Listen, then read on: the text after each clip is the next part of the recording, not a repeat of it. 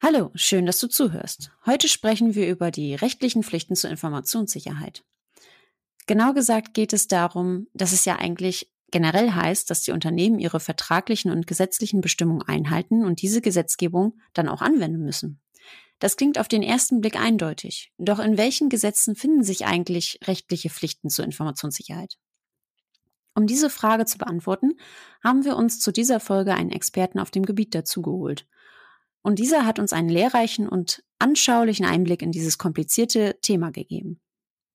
Die Welt der Informationssicherheit ist schnelllebig und alles, was heute up-to-date ist, kann morgen schon wieder veraltet sein. Also für dich zur Info, die heutige Aufnahme ist im August 2021 entstanden. So, und jetzt geht es auch endlich los. Viel Spaß beim Zuhören.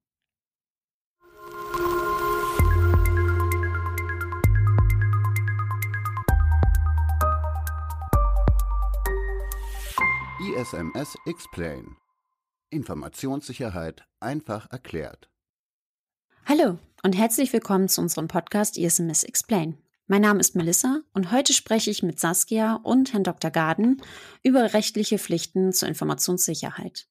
Nur ein kleiner Hinweis, wir machen natürlich keine rechtliche Beratung heute. Und natürlich betrachten wir in diesem Podcast nur die deutsche Gesetzgebung. Also wenn es um eine Einführung eines ISMS äh, von einem internationalen Konzern geht, dann muss man sich natürlich noch die gesetzlichen Vorgaben der Auslandsgesellschaften genauer anschauen und berücksichtigen. Aber in erster Linie geht es heute ja darum, dass beispielsweise von der ISO 27001 die gesetzlichen und vertraglichen Anforderungen einhalten muss. Und da haben wir uns gefragt, was gibt es denn eigentlich für rechtliche Anforderungen für Informationssicherheit? Und vielleicht stellt sich Herr Dr. Garden auch eben noch einmal selber vor, weil er ja bisher in unserem Podcast ja noch nicht aufgetaucht ist. Ja, hallo, vielen Dank für die Einladung.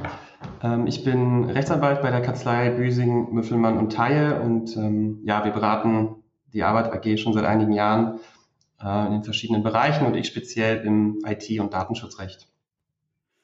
Ja, vielen Dank, dass Sie heute dabei sind. Ähm, wir freuen uns und wir steigen vielleicht auch gleich mal in das Thema ein.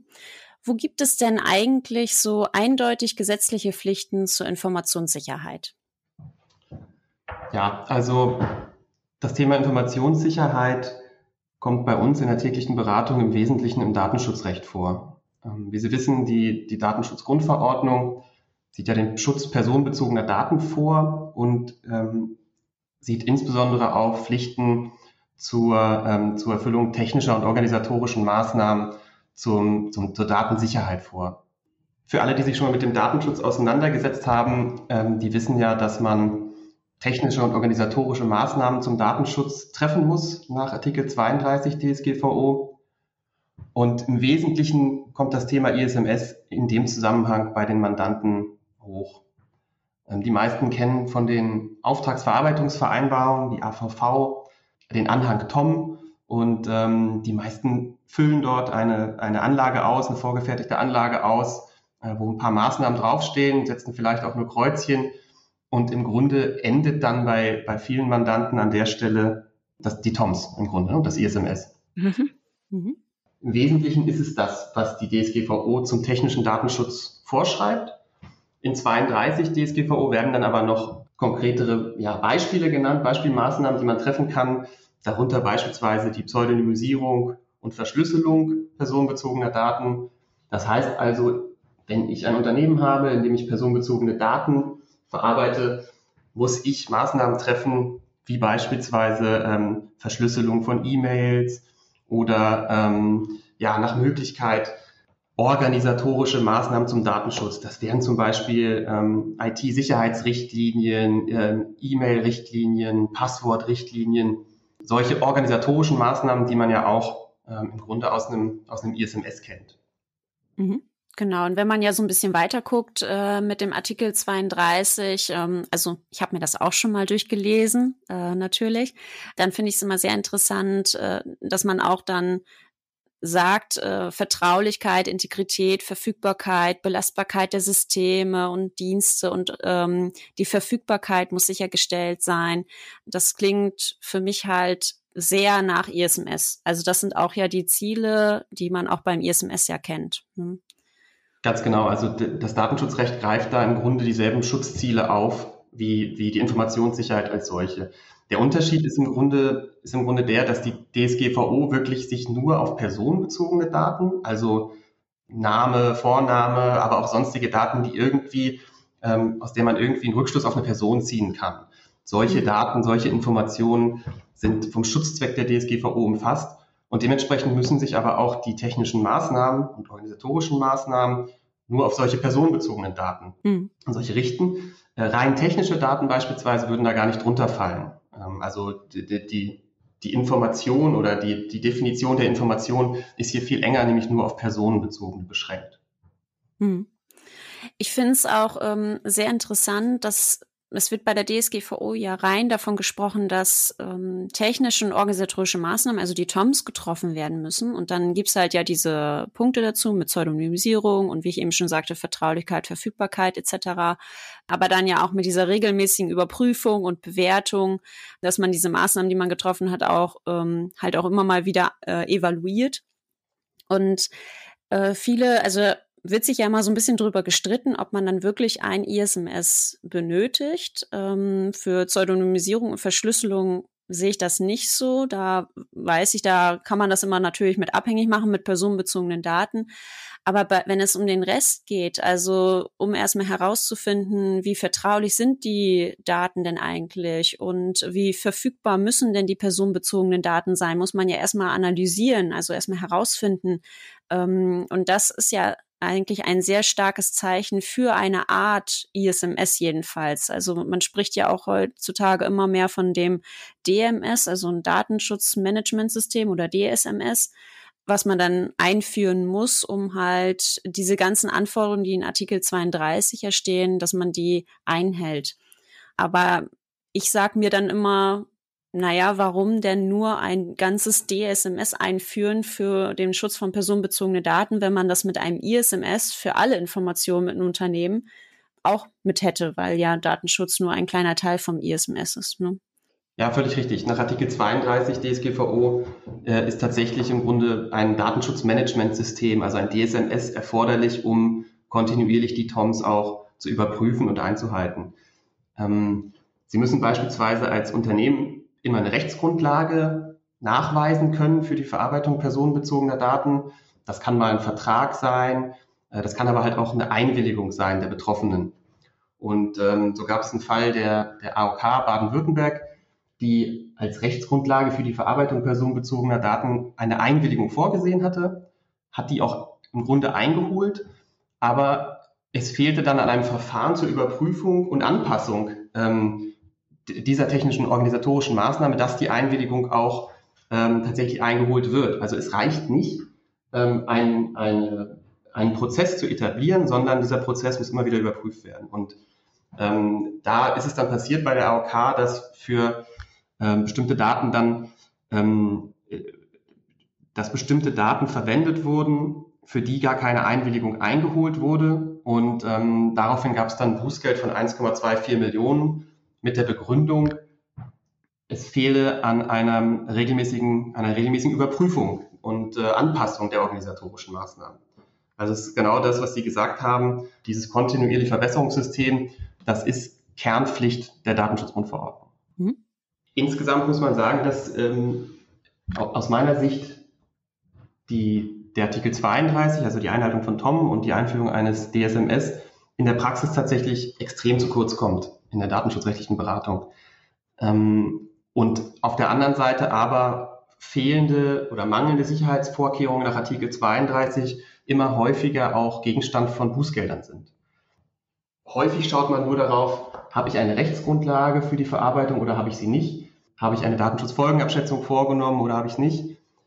Also das äh, denke ich aber auch, dass es nicht unbedingt daran liegt, dass äh, das so unbedingt immer absichtlich stattfindet mit dieser ähm, Datenschutzberatung, dass da diese TOMs, vor allem der Stand der Technik und vor allem technische Maßnahmen, dass die da so ein bisschen zu kurz kommen. Oder auch, was Sie eben sagten mit dem AOK-Beispiel, ähm, dass da vergessen wurde, dass es kein Verfahren gibt zur regelmäßigen Überprüfung, Evaluierung etc. dieser ähm, technischen organisatorischen Maßnahmen, sondern dass es eher wahrscheinlich daran liegt, dass die äh, die Berater, die dem das Thema beraten, Datenschutzrecht, ähm, eher Anwälte sind und Anwälte ja nicht, soweit ich das kenne, nicht irgendwie im Studium eine Pflichtveranstaltung haben, ähm, wo sie in Informationssicherheit oder IT-Sicherheit geschult werden. Also ähm, oder hatten Sie irgendwas da in Ihrem Studium, wo gesagt wurde, jetzt äh, programmieren wir hier erstmal äh, ein Spiel, ja?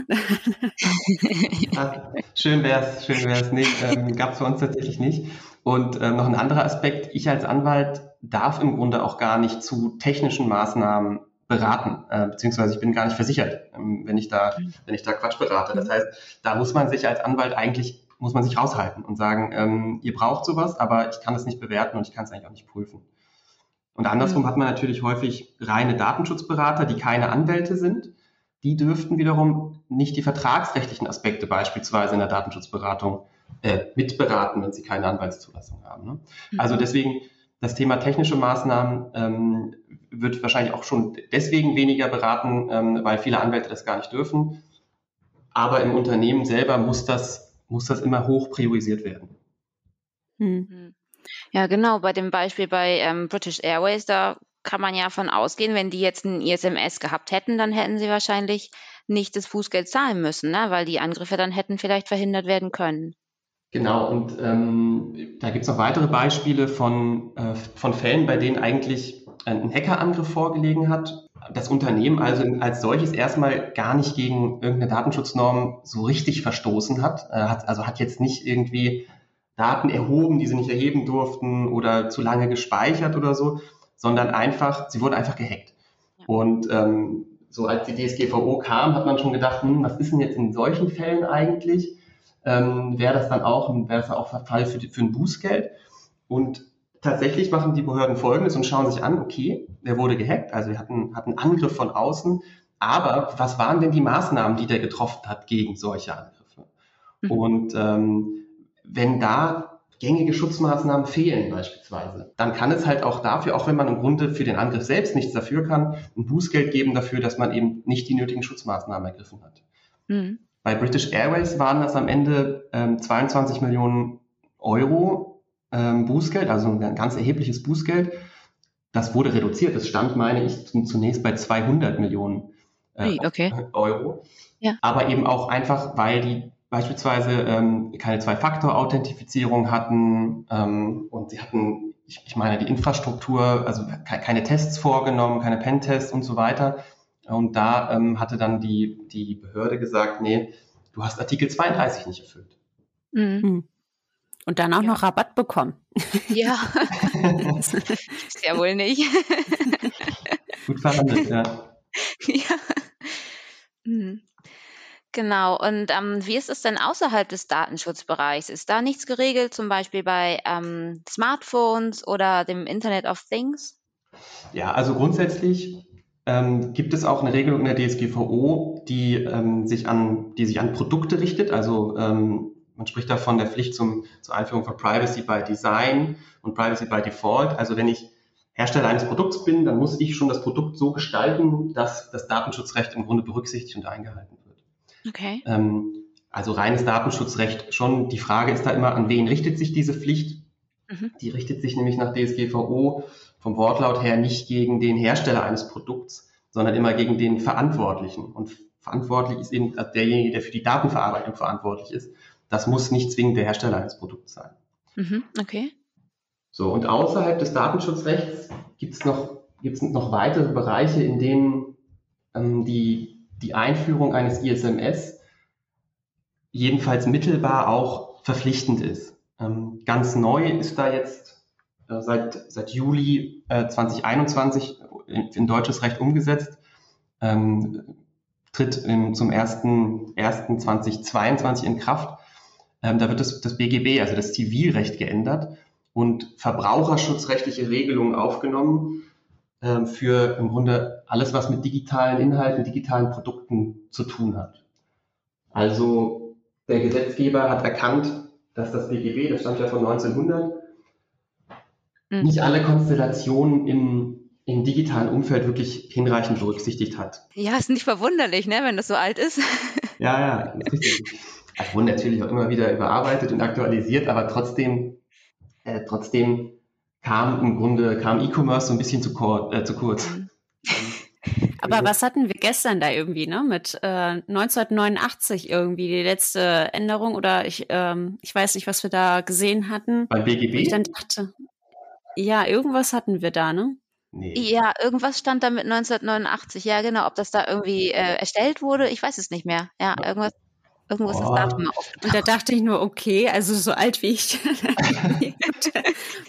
Da ja, kann Die wird schon, wird schon ab und zu mal angefasst, ähm, aber, aber die Grund, das Grundkonzept ist halt schon sehr, sehr alt. Ja. Also was musste denn da jetzt angepasst werden in dem neuen Gesetz? Das BGB ist ja unser, unser Kerngesetz für, ähm, ja, für, das, für das Vertragsrecht letztendlich und für Verbraucherverträge. Und das BGB kennt im Grunde nur ein paar bestimmte Vertragstypen, Kaufvertrag, Mietvertrag, Dienstvertrag.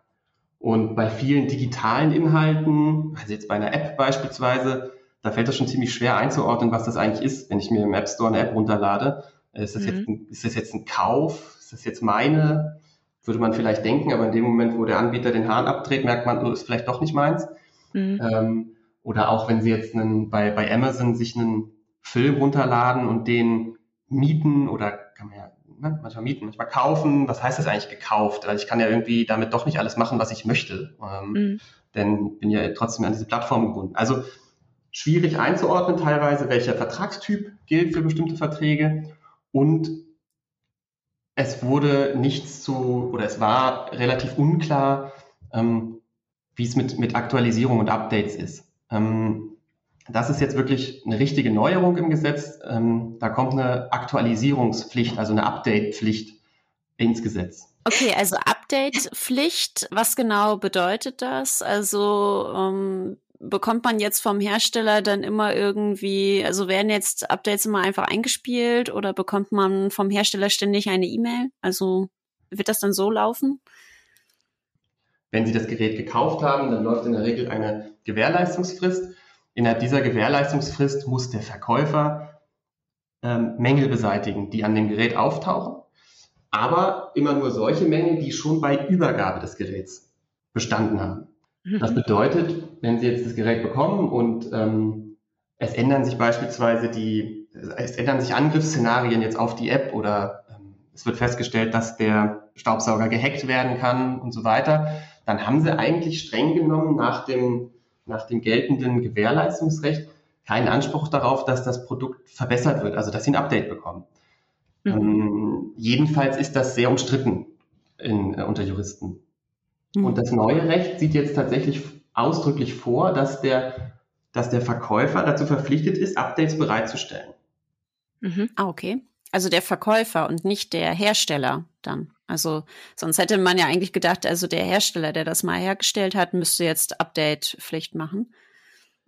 Ja, genau. Es ist so, dass das BGB und beziehungsweise die Regelungen, die jetzt hier eingeführt wurden, die wurden im Verbraucherschutzrecht eingeführt. Und ähm, es, die Pflichten richten sich immer an den direkten Vertragspartner des Verbrauchers. Und das ist halt in der Regel dann nicht der Hersteller des Produkts, sondern das ist Mediamarkt beispielsweise mhm. ähm, oder Saturn, je nachdem, wo sie den äh, Staubsauger gekauft haben. Und, und Saturn oder Mediamarkt wären dann eben dazu verpflichtet, im Grunde ihnen Updates bereitzustellen, beziehungsweise dafür zu sorgen, dass sie Updates bekommen. Mhm. Okay. Okay. Und äh, also das bedeutet, äh, Mediamarkt, also sagen, gehen wir mal von aus, Mediamarkt, Saturn etc., ähm, müsste mich dann also immer informieren, wenn jetzt so Updates zur Verfügung stehen, damit ich dann die Updates installieren kann. Und sozusagen, wir kennen ja immer diese schönen äh, E-Mails äh, mit Sie haben gewonnen und etc. Bitte klicken Sie auf den Link. Ähm, da sehe ich jetzt für die Zukunft äh, auch so von Mediamarkt etc. dann so eine schöne E-Mail. Sie haben ein Update. Bitte klicken Sie auf folgenden Link. Und jeder IT-Leiter sagt, nein. ja. Bitte klick nicht auf den Link. ja, also ich spreche da was ganz Wichtiges an. Die, ähm, mit der Update-Pflicht kommt nämlich tatsächlich die Pflicht, äh, erstmal über diese Updates überhaupt zu informieren. Ähm, mhm. Wenn ich mhm. nicht informiert bin, weiß ich im Zweifel gar nicht, dass es, dass es ein Update gibt. Und tatsächlich steht in dem, im Gesetz drin, dass der ähm, dass der äh, Verkäufer dann verpflichtet ist, sie zu informieren. Und wie das dann konkret zu funktionieren hat, lässt das Gesetz so ein bisschen offen. Ähm, tatsächlich wäre denkbar, dass jetzt ähm, eine Mailflut auf sie zukommt mit irgendwelchen, mit irgendwelchen Update-Informationen. Ähm, vielleicht naheliegender ist es, dass diese Informationen, wenn sie eine Bedienoberfläche haben eines Geräts oder wenn es jetzt eine App ist oder so, dass dann diese Hinweise direkt da drin kommen ne, und da einfach aufpoppen. Aber es ist richtig, also wenn es das nicht gibt bei Geräten, das kann ja bei so einem Staubsauger tatsächlich mal sein, dann müsste sich der Verkäufer irgendwas überlegen, wie er sie informiert. Und ähm, wir, wir hatten eben über Datenschutz gesprochen, das Thema Datenschutz kommt da natürlich auch nochmal rein, ähm, weil in der Regel hat Mediamarkt gar nicht ihre E-Mail-Adresse. Das heißt, die Frage ja. wäre jetzt, ne, müssten die die jetzt extra erstmal erheben, um sie überhaupt anschreiben zu können oder sie kontaktieren zu können? Also das wird ähm, in der Umsetzung äh, tatsächlich spannend. Das, wie gesagt, das Gesetz tritt erst zum ähm, Januar 2020 in Kraft. Hm. Also das stelle ich mir auch sehr interessant vor. Ich meine, viele meckern ja immer schon darüber, dass sie jetzt, egal wo sie hingehen, immer erstmal diese Datenschutzerklärung unterschreiben müssen und meckern jetzt ja durch Corona-Zeiten, dass sie ihre Kontaktdaten eingeben müssen. Aber was bedeutet das jetzt mit diesem Gesetz? Ähm, nachher steht es so, dass man an der Kasse steht und da erstmal seine Kontaktdaten und E-Mail-Adresse angeben muss, damit Mediamarkt ähm, mich informieren darf und kann. Genau. Und die landen dann im Spam-Ordner und dann kann Mediamarkt ja auch nicht mehr haftbar gemacht werden, ne? weil die haben mich ja informiert. Ich bin ja dann selbst schuld, wenn es das als Spam dann kategorisiert wird. Ja, selbst schuld ist ein gutes Stichwort. Also ähm, Sie haben in dem, in dem Gesetz gibt es zwar eine, eine, Pflicht zur Bereitstellung von Updates, aber es gibt keine Pflicht, die auch wirklich zu installieren. Hm. Ähm, allerdings gibt es quasi mittelbar eine Pflicht, wenn Sie nämlich diese Updates nicht installieren, verlieren sie im Grunde ihre Gewährleistungsrechte. Macht ja auch Sinn, ne? Also, dass sie sich nicht hinstellen können und sagen können, so, Staubsauger funktioniert nicht mehr, aber sie seit drei Jahren kein Update installiert haben. Ja, genau, ja. Ja, das stimmt. Steht da im Gesetz, also ich hatte mir das auch ein bisschen durchgeguckt, steht da denn überhaupt irgendwas drin, wenn der Verbraucher nicht informiert wird? Also wenn wir jetzt ein Szenario vorstellen, ähm, da ist wirklich ein Schaden jetzt irgendwie passiert, durch was auch immer, und der Verbraucher kann aber beweisen, er hat keine Informationen erhalten über das Update. Da konnte ich jetzt nicht so wirklich drin finden, dass es da irgendwas gibt, ähm, dass dann sozusagen der Unternehmer, also der, der verkauft hat, dann irgendwie zu Schadensersatz oder sonst was irgendwie verpflichtet ist. Da steht immer nur so, also soweit ich es jedenfalls verstanden habe, ich bin ja kein Jurist, ähm, aber da stand halt immer nur drin, dass der Unternehmer oder halt der derjenige, der es verkauft hat, halt Nachbesserungsmöglichkeiten hat. Also dass er mal nachbessern darf. Ja, das ist, das ist ganz spannend, weil diese Information und auch die Bereitstellung der Aktualisierung, die ist jetzt als Beschaffenheit des Produkts, also kommt quasi in die Beschaffenheit des Produkts mit rein. Das bedeutet, ähm, wenn das fehlt, dann ist das Produkt mangelhaft wenn Sie keine Informationen erhalten oder keine Updates bereitgestellt werden, dann ist das Produkt so ähm, mangelhaft, als hätte, als wären Reifen, als würden Reifen fehlen oder so. Mhm. Ähm, bedeutet also, fehlende Informationen löst Gewährleistungsrechte aus. Sie könnten dann Nachbesserung verlangen oder eben Schadenersatz verlangen, je nachdem, was passiert. Aber schwierig ist natürlich die Frage dann, wie häufig müssen denn diese Updates äh, angeboten werden? Wie, wie häufig, wie schnell muss darüber informiert werden, dass ein Update da ist? Das ist alles noch ungeklärt. Mhm. Wie lange muss er denn die Updates bereitstellen? Kann ich die dann irgendwie innerhalb eines Jahres installieren oder kürzerer Zeitraum? Das ist ein ganz wichtiger Punkt, der auch schon der, im Rahmen des Gesetzgebungsverfahrens äh, stark kritisiert wurde.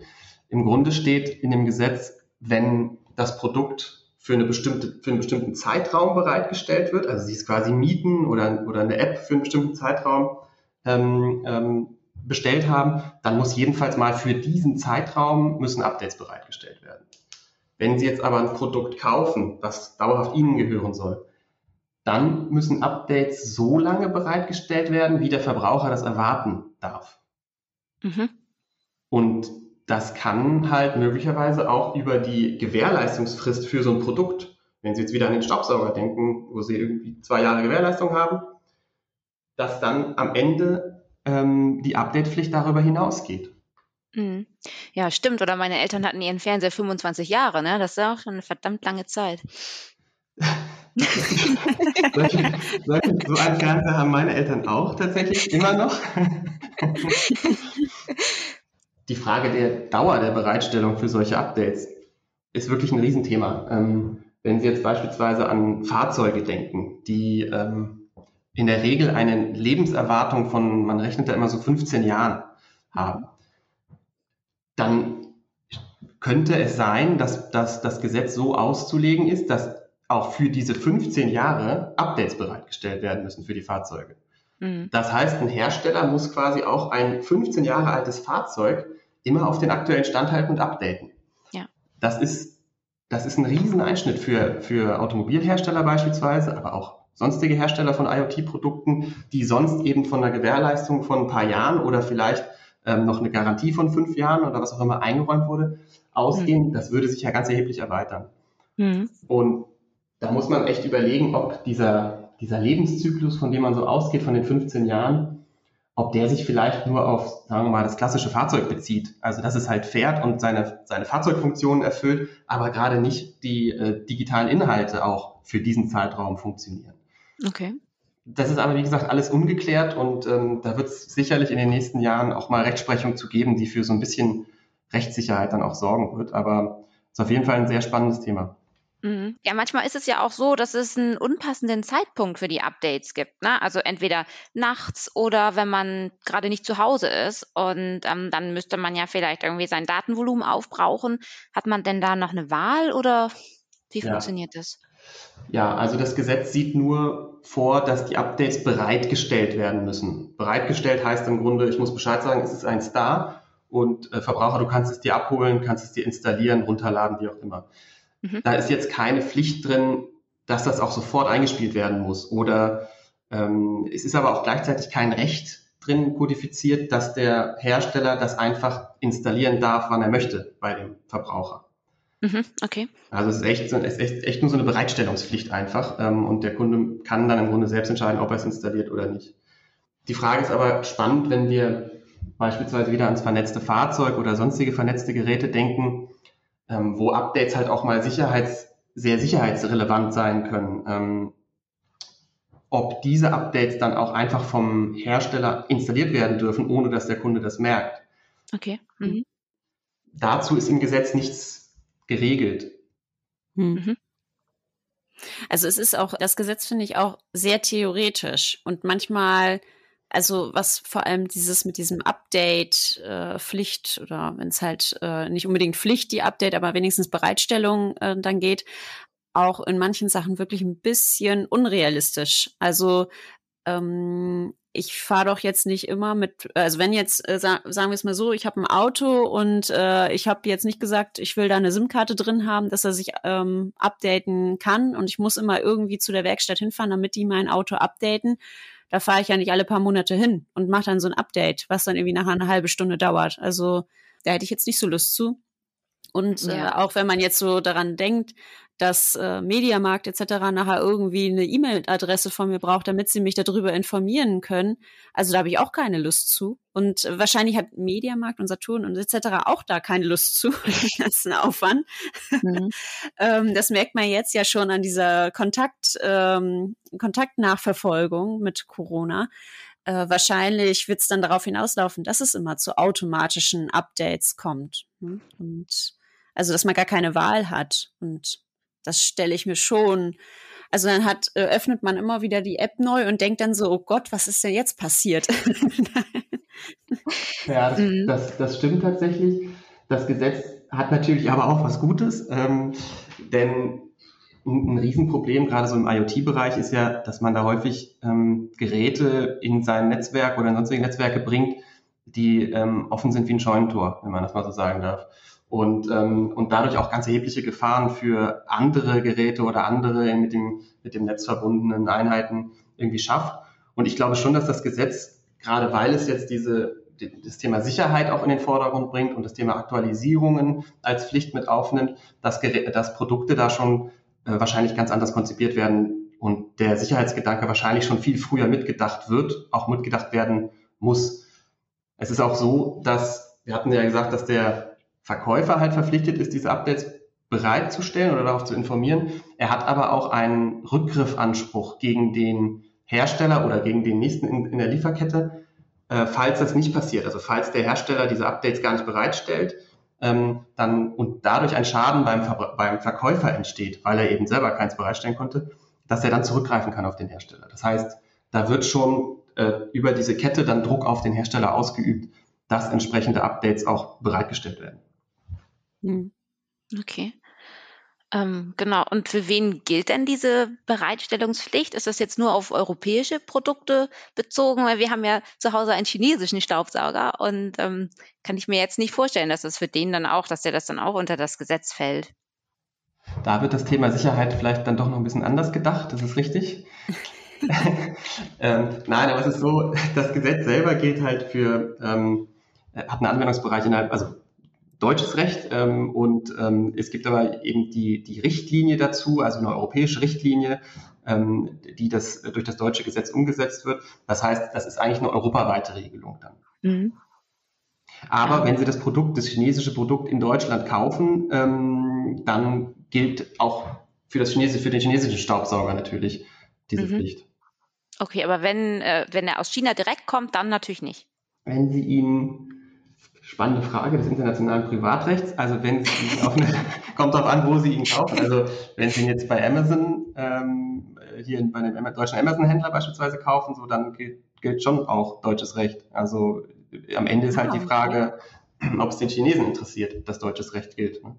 Mhm. Also entweder Amazon oder Alibaba und dann am besten dann doch wieder Amazon kaufen. Und am besten noch vor Ort ist noch besser, aber genau, also bei Alibaba wird es dann schon immer ein bisschen schwierig. Also Recht haben und Recht bekommen, wenn ich mal so eine Floskel ziehen darf, ist natürlich immer was anderes. Ähm, so Ansprüche dann durchzusetzen ähm, in China ist, glaube ich, nicht ganz so einfach wie, mhm. ähm, wie in Deutschland bei Mediamarkt. Und bei Amazon ist es auch nicht ganz so einfach, auch wenn die in Europa sitzen. Ja, das glaube ich. Okay, aber um so ein bisschen Fazit daraus zu ziehen. Also früher oder be bevor es jetzt geändert wird, ähm, hieß es eigentlich, bei Übergabe muss das Produkt ähm, mangelfrei sein und ähm, jetzt mit dieser Änderung heißt es, die, das Produkt muss bei Übergabe mangelfrei sein und danach wird aber oder muss dieses Produkt das Sicherheitsniveau aufrechterhalten. Genau, das kann man runtergebrochen so sagen, dass sich diese die Pflichten des ähm, der Hersteller bzw. der Verkäufer tatsächlich auch auf die Phase nach Übergabe deutlich erweitern und deutlich erstrecken. Mhm. Nach neuer Rechtslage muss also die IT-Sicherheit eines Produkts oder Services ähm, eben auch nach Übergabe des Produkts aufrechterhalten werden und ähm, insbesondere auch Updates bereitgestellt werden.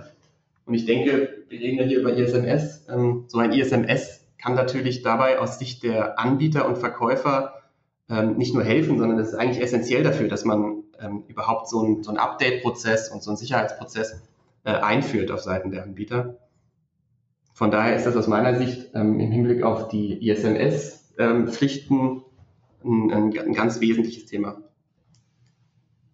Ja, mhm. schön. Noch mehr Pflicht für ISO 27001, IT-Grundschutz. Sehr gut. Gefällt mir. Sollte genau. man vielleicht Amazon gleich mal darauf hinweisen. ja, die hören ja hoffentlich unseren Podcast, ne? Wäre gut. ich gehe da, ich gehe davon aus. Oh, ja, ich auch. Irgendwie habe ich es im Gefühl. Die hören alles. Die NFL hört alles.